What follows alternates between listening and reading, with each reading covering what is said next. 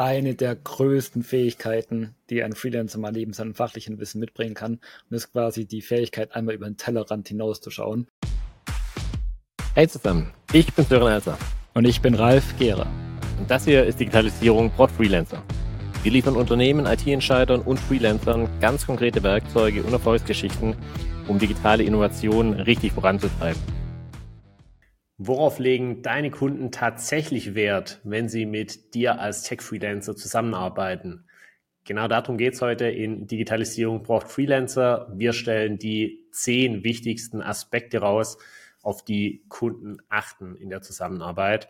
Und ähm, ja, bei dem Thema bin ich natürlich sehr happy, dass Ralf mal wieder an Bord ist, da er ähm, die Kunden, äh, die, die Freelancer-Seite und die Erfahrung da sehr lange gemacht hat in konkreten Projekten. Und daher zuallererst mal, Hoi Ralf, grüß dich. Hi Sören und hallo da draußen alle Zuhörer. Wenn ihr noch nicht unserem Kanal folgt, dann würde ich euch doch bitten, an der Stelle mal noch kurz den Subscribe-Button zu drücken. Ähm, das wäre ganz lieb, da würden wir uns auf jeden Fall drüber freuen. Und dann Sören würde ich sagen, lass uns doch einfach direkt einsteigen mit den zehn Punkten, die wir rausgesucht haben, oder? Absolut. Und ähm, ja, da würde ich aber tatsächlich auch für den ersten Punkt ähm, direkt an dich äh, übergeben, wenn du mal zurückdenkst so an deine ja, fast zehn Jahre als ähm, Android-Entwickler, in denen du selbstständig unterwegs warst. Ähm, was wäre denn da wirklich so dein, dein Top, Top 1 Punkt, wo du sagst, ohne den wird bei Kunden nichts gehen? Ja, ich glaube ganz klar einfach Fachwissen und Erfahrung am Ende des Tages. Danach wird gesucht also ein klares Profil zu haben, ich bin React Web Entwickler zum Beispiel, ähm, dann hat der Kunde auch eine gewisse Erwartungshaltung, dass ich jetzt React oder zumindest mal sehr, sehr ähnliche Frameworks äh, schon produktiv in aktiven Systemen und Projekten von anderen Kunden eingesetzt habe, dass es nicht nur ein Hobbyprojekt war, sondern wirklich auch eine produktive App, die irgendwo im Einsatz ist ähm, dass ich da auf einen gewissen Erfahrungsschatz zurückgreifen kann, dem Kunden auch dabei helfen, das ein oder andere Problem zu vermeiden, weil ich einfach genau weiß, ah, wenn ich das so implementiere, dann wird folgender Fehler vermieden. Oder dann eben im Aufkommen von Fehlern, die irgendwie in ja, der ganzen Entwicklung entstehen, halt auch einfach zielstrebig und orientiert äh, den Fehler beheben zu können, weil ich aus einem gewissen Erfahrungsschatz schöpfen kann und sowas in der Art zum Beispiel schon mal gesehen habe. Also ja, das wäre eigentlich so das Optimalste. Und der Nachweis von Erfahrungen einfach aus praktischen Beispielen ist da einfach nochmal Gold wert. Denke ich absolut nachvollziehbar aus, ähm, aus Kundensicht. Ähnlich wie auch Punkt Nummer zwei, den wir äh, rausgesucht haben. Und das ist die Thematik Zuverlässigkeit und Professionalität. Ähm, es ist völlig klar, dass wenn ich mit einem Kunden ja Absprachen habe, ähm, dass diese eingehalten werden sollen und müssen. Kunden legen extrem viel Wert darauf, dass äh, Freelancer, die für sie arbeiten, ihre Verpflichtungen entsprechend ernst nehmen, ähm, dass die Arbeit professionell und pünktlich zum Beispiel abgeliefert äh, wird. Und ja, da geht es dann auch um so Kleinigkeiten, in Anführungszeichen, wie bei Meetings, die ausgemacht sind, bin ich pünktlich und bin da. Ähm, Wenn es fachlich betrachtet mal zu Verzögerungen kommt, dann gebe ich das entsprechend rein. Ähm, wie gesagt, das sind so Dinge, die für mich eigentlich zu einem gesunden Menschenverstand gehören, aber vielleicht auch mal noch erwähnt äh, sein sollten. Ähm, und das zielt meines Erachtens, beziehungsweise was in diese Zuverlässigkeit und Professionalität extrem reinzielt, das ist dann auch gleich der dritte Punkt meines Erachtens. Womit geht es da weiter, Ralf? Genau, und zwar mit der Kommunikationsfähigkeit wäre Punkt Nummer drei. Und was ist damit gemeint? Am Ende des Tages ist einfach für den Kunden wichtig, dass er irgendwo up to date bleibt. Äh, da kann man auch, damit kann man auch einen guten Eindruck beim Kunden hinterlassen, wenn ich proaktiv Updates kommuniziere, wenn ich sage, hey, ich habe hier zum Beispiel Urlaub geplant in drei Wochen, rechne da mit einer Woche Abwesenheit. Also da einfach auch sehr transparent mit dem äh, Kunden sprechen. Er hat eine gewisse Erwartungshaltung an euch, ihr natürlich auch an den Kunden.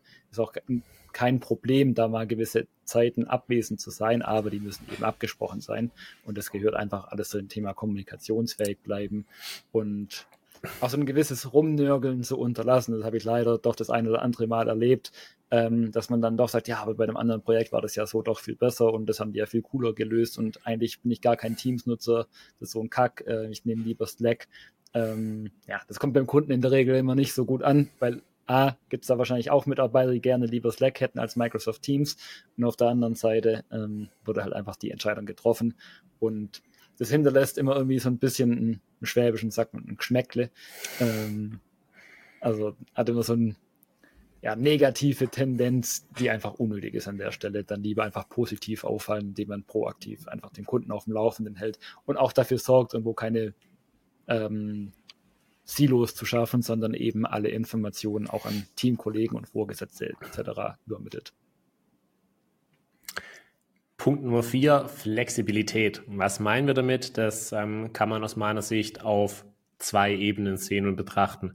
Auf der einen Seite kann es da um eine gewisse fachliche Flexibilität gehen. Das soll nicht heißen, wenn ihr als Softwareentwickler irgendwo ähm, als Freelancer hinkommt und dann nachher feststellt, ihr sollt dort eigentlich als Designer arbeiten. Das meinen wir damit nicht. Aber es kann eben doch mal fachliche Änderungen oder Anpassungen geben innerhalb eines Projektes, ähm, dass man ja ähm, nach einer gewissen Laufzeit doch feststellt, oh, wir müssen dann eine andere ähm, fachliche, inhaltliche, technische Lösung finden und dort dann entsprechend die Flexibilität fachlich auch an den Tag zu legen. Das kann auf der anderen Seite aber auch heißen, ähm, Flexibilität in, in, im Sinne von ähm, wirklich flexible Zusammenarbeit anzubieten, wenn es um eine Auslastung geht. Es war ursprünglich mal geplant, mit einer 50% Auslastung in ein Projekt zu starten. Nach einer gewissen Zeit stellt man dann fest, oh, der Kunde kann jetzt doch mehr Support benötigen. Ähm, und wenn ihr dann die Möglichkeit anbieten könnt, vielleicht auf 60, 70, 80, 100 Prozent hochzufahren kurzfristig, hinterlässt das natürlich einen super guten Eindruck beim Kunden. Das wird nicht immer machbar sein, absolut nachvollziehbar, kann aber eben einen sehr, sehr ja, positiven Eindruck, sehr gutes Bild beim, äh, beim Kunden hinterlassen. Ähnlich wie Punkt Nummer 5, Ralf. Genau, Preis-Leistungs-Verhältnis. Ähm, ein Kunde hat einfach eine gewisse Erwartungshaltung, wenn ihr euren Stundensatz und euren Erfahrungsschatz nennt, dann sagt er, okay, mit der Erfahrung bin ich gerne bereit, einen höheren Stundensatz zum Beispiel zu bezahlen. Damit einhergehen kommt dann aber halt auch die Erwartung, dass einfach gewisse Probleme nicht auftauchen, dass nicht Leichtzinsfehler im Code drin sind, dass nicht irgendwie super einfache Fehler passieren, ähm, ja, dass letztendlich auch die Codequalität einen gewissen Standard zum Beispiel in der Programmierung entspricht und jetzt nicht in einem Review durch ein anderes Teammitglied ähm, einfach extrem viele Feinheiten auffallen, die vielleicht auch irgendwo mal klar besprochen wurden, dass das Best Practices in dem Projekt sind, aber man sich konstant nicht daran hält zum Beispiel. Also Preis-Leistung ist immer ein Geben und Nehmen. Jeder möchte am Ende des Tages fair bezahlt sein oder auch einen fairen Preis bezahlen ähm, wenn die Erfahrung etc. alles zusammenpassen, dann auch kein Problem mit höheren Preisen. Nur ähm, muss immer im Hinterkopf quasi mitkommen, der Kunde hat eine gewisse Erwartungshaltung und er ist eben dann happy, wenn das Gefühl übermittelt wird, dass ich für das, was ich bezahlt habe, auch einen guten Deal bekommen habe. Und ja, genau, damit haben wir, glaube ich, jetzt erstmal so die Themen abgefrühstückt, die man so sehr individuell klären kann. Lass uns doch einfach nochmal auf ein paar Punkte gucken, die man hat, wenn man letztendlich in der Projektzusammenarbeit mit Kunden steckt. Was ist da nochmal konkret relevant? Äh, welche Fähigkeiten und Eigenschaften? Genau, und der, der erste Punkt, den wir dafür haben, heißt Punkt 6 insgesamt, ähm, ist der Überbegriff Teamfähigkeit. Der setzt sich definitiv zusammen aus so ein paar Punkten, die wir jetzt auch schon genannt hatten. Flexibilität, Anpassungsfähigkeit, Kommunikationsfähigkeiten. Ähm, was wir damit meinen, ist, dass ein Kunde heutzutage diesen, äh, diese Klischee-Person in einem Tech-Bereich sucht, die irgendwo im stillen Kämmerchen sitzt, ähm, Tag ein, Tag aus nur Pizza isst, aber äh, der völlige Tech-Nerd ist. Ähm, das ist einfach nicht mehr realistisch, sondern in äh, so gut wie allen Projekten, um die es geht, ist es einfach notwendig, in irgendeiner Art und Weise mit anderen Menschen zusammenzuarbeiten, sich entweder in ein bestehendes Team äh, zu integrieren, was die Zusammenarbeit angeht, ähm, oder aber eventuell auch dafür zu sorgen, dass dort Teams aufgebaut werden können. Ähm, das heißt, diese Fähigkeit, mit anderen Menschen zusammenzuarbeiten, klare Absprachen zu treffen, ähm, ist einfach zwingend notwendig. Auch nochmal wichtig hier definitiv, ihr solltet euch der Sonderrolle als Freelancer durchaus bewusst sein, wenn es um das Thema Rechtssicherheit geht, äh, Scheinselbstständigkeit, Risiken ähm, vermeiden. Nichtsdestotrotz ist es mit einem guten Augenmerk und sinnvoller Herangehensweise eben auch absolut möglich, ähm, sich dort bis zu einem gewissen Grad ähm, mit einem Team ähm, abzugeben und mit einem Team zu arbeiten. Das meinen wir auch genau damit. Ähm, was ist dafür denn ja auch zwingend notwendig und damit auch schon wieder Punkt 7, Ralf? Das genau wäre die Anpassungsfähigkeit und die Unternehmenskultur und Arbeitsweise. Also wenn mein Team zum Beispiel jetzt im Scrum-Prozess arbeitet in zwei Wochen Zyklen, dann ist es eben sehr hilfreich, wenn ich mich auch bereit erkläre, mich daran anzupassen an die Geflogenheiten, die in dem Team ja, etabliert wurden. Ähm, A, bin ich quasi ein externer Dienstleister und sollte mich dann da eben entsprechend einfügen und das möglichst so, ähm, dass für die anderen kein Aufwand entsteht. Ähm, und auf der anderen Seite kann man ja auch gerne mal irgendwo Feedback reingeben. So, ich habe die Erfahrung gemacht, in anderen Projekten läuft es so und so. Wenn dann aber die Entscheidung fällt, ja, nee, wir bleiben bei Scrum und wechseln jetzt zum Beispiel nicht auf den Kanban-Prozess, ja, dann muss man sich eben, also sollte man sich auch damit abfinden und eben genau dieser Entscheidung fügen. Ähm, genauso mit der Unternehmenskultur, die Art und Weise, wie kommuniziert wird, etc., da einfach ein bisschen flexibel bleiben und sich entsprechend von anpassen. Das hatten wir ja gerade. Ähm, genau. Was haben wir noch, Sören? Die Aussage, ein bisschen flexibel bleiben und sich anpassen, äh, passt und, und, trifft, glaube ich, auch auf Punkt 8 wieder zu. Ähm, nämlich so das Thema Kenntnisse und ja, gewissermaßen auch Anpassungsfähigkeit an Projektmanage Projektmanagement-Tools, schwieriges Wort. Ähm, vor allem, wenn ich in ein bestehendes Team reinkomme, dann ist es völlig gang und gäbe, dass dort schon gewisse Tools im Einsatz sind, wenn es um Projektverwaltung, Kommunikation, Projektmanagement geht. Ähm, und da ist es eben durchaus sinnvoll und positiv, ähm, wenn ich eben diese Tools schon kenne. Das sind ja auch viele davon wirklich inzwischen Standard, ähm, sowohl in Maschinenbauumfeldern als auch in einem, in einem IT-Sektor, dass eben mit Jira gearbeitet wird, ist jetzt ja keine große Raketenwissenschaft mehr oder nichts Neues, dass äh, Slack in vielen Unternehmen äh, genutzt wird oder das von Ralf schon angesprochene Teams, ähm, ist einfach völlig klar und daher sollte man eben diese Grundkenntnisse oder aber zumindest die Bereitschaft, sich in diese Projektmanagement-Tools und diese Projektmanagement-Landschaft, die beim Kunden schon steht, ähm, einzubringen, die sollte man auf jeden Fall mitbringen. Punkt Nummer 9, du bist also dran. Genau, ich glaube, das ist eine der größten Fähigkeiten, die ein Freelancer mal neben seinem fachlichen Wissen mitbringen kann. Und ist quasi die Fähigkeit, einmal über den Tellerrand hinauszuschauen. Und einfach dazu gehört der Punkt Nummer 9, Verständnis der Projektziele und Anforderungen. Was ist damit gemeint? Zum einen ähm, hat man so ein bisschen die Brille von außen. Man keuchelt jetzt nicht schon seit Jahren in der Konzernsuppe sozusagen, sondern man hat vielleicht einen frischen Blick. Und kann auch mal recht neutral irgendwie auf das aktuelle Projekt gucken und da eben auch seine Erfahrung mit einfließen lassen und vielleicht mal über die fachliche Expertise hinaus nicht nur sagen, ähm, ja, das und das wäre jetzt, sag ich mal, von der Programmierung her zum Beispiel notwendig, sondern in der Einführung dieser, sag mal, lass mal beim App-Beispiel bleiben, da hat das und das im Marketing gut funktioniert, darauf sollten wir noch achten, da eben auch den Kunden eben entsprechend schon mal ein paar Tipps und Tricks mitzugeben, um dann darüber hinaus die Projektziele oder geschäftlichen Ziele zu erreichen. Ähm, und dafür vielleicht die Anforderungen, die man aus der Technik dafür hat, entsprechend schon mit vorzubereiten, das dem Kunden quasi ja einfach mal mit aufzuzeigen. Ähnliches Beispiel wäre, oft gibt es verschiedene Wege, die zum Ziel führen. Ich kann vielleicht einen Weg gehen, der sehr wartbar, sehr flexibel ist, äh, eine sehr hohe Testabdeckung hat und dafür aber einen, ja, einen gewissen Mehraufwand bedeutet. Auf der anderen Seite ist es auch hilfreich, wenn ich weiß, dass zum Beispiel nur ein MVP, nur ein Feature, was irgendwie getestet werden soll und dann gegebenenfalls in der Tonne landet, dann kann ich vielleicht auch einen, sag mal, Shortcut nehmen, vielleicht ein bisschen starrer das Ganze implementieren, weniger Tests dafür schreiben, ähm, mit dem Bewusstsein, dass der Code dann hinterher nochmal angefasst werden muss, aber dafür weniger Kosten zum Beispiel verursachen im Sinne von Zeitaufwand. Und diese Entscheidung dann dem Kunden einfach zu stellen, zu sagen, hey, pass auf, es gibt die beiden Möglichkeiten, ähm, worauf legst du mehr Wert, was soll ich als erstes machen, das ist halt nochmal auch so den wirtschaftlichen Aspekt damit reinzubringen, dem Kunden letztendlich die Wahl überlassen, welchen Weg er haben möchte. Ähm, das ist einfach was, das haben viele Freelancer mit auf dem Schirm, sowieso schon. Und das dann aber auch nochmal klar zu formulieren, den Kunden quasi die Option zu geben, kann auch mal ein sehr guter Mehrwert sein, den ihr da schaffen könnt. Und das führt dann, glaube ich, auch direkt rüber zum zehnten Punkt, nämlich, ja, wir haben es mal Transparenz und Berichterstattung ähm, genannt.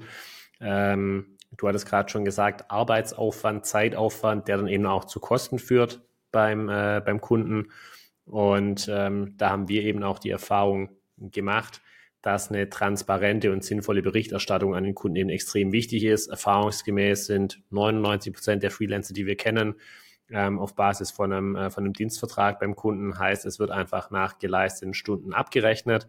Und da ist es extremst hilfreich und von den Kunden schlicht und ergreifend gefordert, dass ein ordentliches Time-Tracking erfolgt, dass die Stunden, die geleistet werden, eben transparent ähm, sichtbar gemacht werden und dass da eben auch eine kurze und knappe Beschreibung zum Beispiel mit dabei ist, was habe ich in der Zeit, die ich für dich arbeite, lieber Kunde, denn auch geleistet, ähm, welchen Tätigkeiten bin ich danach gegangen und die ganze Thematik sollte einfach mit einem gesunden Menschenverstand ähm, versehen sein.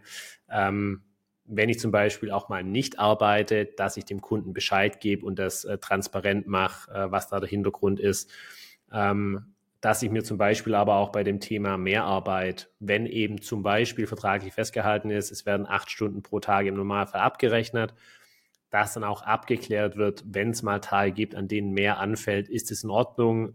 Wenn ja, wie kann ich es abrechnen?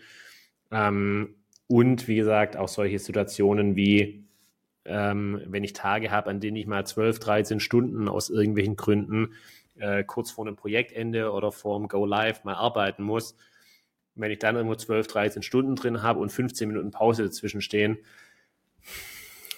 hm, dann, find, dann ist es oftmals für den Kunden schwierig nachzuvollziehen tatsächlich. Kann in Ausnahmesituationen mal sein. Ähm, auf der anderen Seite, wenn sowas dann irgendwo gang und gäbe und die Regel ist, dann sollte man sie auch mal vielleicht zusammensetzen und Gedanken drüber machen, ähm, ob, ob das denn so der Optimalfall ist. Aber grundsätzlich gute, transparente Berichterstattung um auf deren Basis ähm, dann entsprechend auch eine gute und sinnvolle Abrechnung durchführen zu können. Zu guter Letzt, Ralf, ähm, die zehn Punkte, die wir jetzt hatten, ähm, wenn man die alle abgehakt äh, hat, was ist dann aus deiner Erfahrung raus, ähm, dass die, die, wie sagt man, die Kirsche auf der Torte? Hau raus. genau. Ähm, die Erwartungshaltung bei einem Projektende ist ja dann letztendlich, dass alle Sachen gut übergeben sind, alles klar kommuniziert würde, der Kunde selbst lückenlos an dem Projekt quasi anknüpfen kann und wunschlos glücklich ist. So. Nichtsdestotrotz, vor allem in der IT- und Tech-Welt, kommen doch mal ganz unerwartet noch mal ein paar Sachen oder bei der Übergabe war relativ wenig Zeit. Jemand, der das übernommen hat, hat sich vielleicht nicht die alle Mühe gegeben, ähm, alles nochmal im feinsten Teil auch selbst nachzuprüfen. Und es gibt vielleicht noch eine Rückfrage. Sprich, der Bonustipp hier wäre, hinterlasst einfach eure Kontaktdaten, hinterlasst Hintertürchen, sagt, könnt mich gerne nochmal kontaktieren, ob die jetzt nochmal ein, zwei Stunden da auf euren Rat zurückgreifen oder nicht. Tut euch sicherlich nicht weh. Ähm, auf der anderen Seite hinterlässt es einfach einen sehr positiven Eindruck. Und ich muss sagen, ich habe das eigentlich immer gemacht. Mich hat nie jemand danach angerufen. Ähm, also ob das dann tatsächlich überhaupt angenommen wird, das Angebot steht nochmal auf einem anderen Blatt. Nichtsdestotrotz, wenn ihr eure Kontaktdaten hinterlasst, hat auch euer Ansprechpartner die Option, euch nochmal zu kontaktieren, euch einen neuen Auftrag zukommen zu lassen, euch weiter zu empfehlen. Ähm, also auch für Neukundengeschäft äh, kann das nochmal sehr, sehr hilfreich sein, mal über den eigentlichen Tellerrand des Projektes hinausgeschaut. Und ja, letztendlich könnt ihr dann im Gegenzug dann vielleicht auch einfach ein paar Wochen später nochmal Rückfrage halten und nach einem Testimonial bitten. Über LinkedIn geht es zum Beispiel ganz gut, da kann man eine Empfehlung direkt anfragen bei eurer Kontaktperson, um auch da nochmal für euch letztendlich einen positiven Projektabschluss da eben zu dokumentieren und potenziellen Neukunden sozusagen nachweislich vorzulegen. Mit den zehn beziehungsweise mit Bonustipp 10,5 bis 11 Tipps äh, seid ihr erstmal sehr gut aufgestellt, wenn es darum geht, wie verhalte ich mich den Kunden gegenüber, was erwarten Kunden auch von mir. Ähm, ja, daher viel Spaß bei der Umsetzung von diesen Tipps und Vorgehens- und Rangehensweisen. Wenn wir welche vergessen haben, die für euch sehr gut funktioniert haben, oder wenn ihr als Kunde auf der anderen Seite sagt, oh, da gibt es ganz andere Themen, auf die ich im Normalfall Wert lege, lasst uns wissen, kommentiert es hier direkt rein, dann können wir das sehr gerne drüber sprechen und diskutieren. Und ansonsten auf jeden Fall, wir haben es zum Start schon gesagt, einmal den Subscribe-Button drücken, ähm, YouTube und Spotify ähm, abonnieren, dann bekommt ihr auch wieder Infos, wenn die nächste Folge kommt. und dann freuen wir uns drauf, wenn ihr da wieder dabei seid. Bis dahin, eine gute Zeit euch. Ciao, ciao.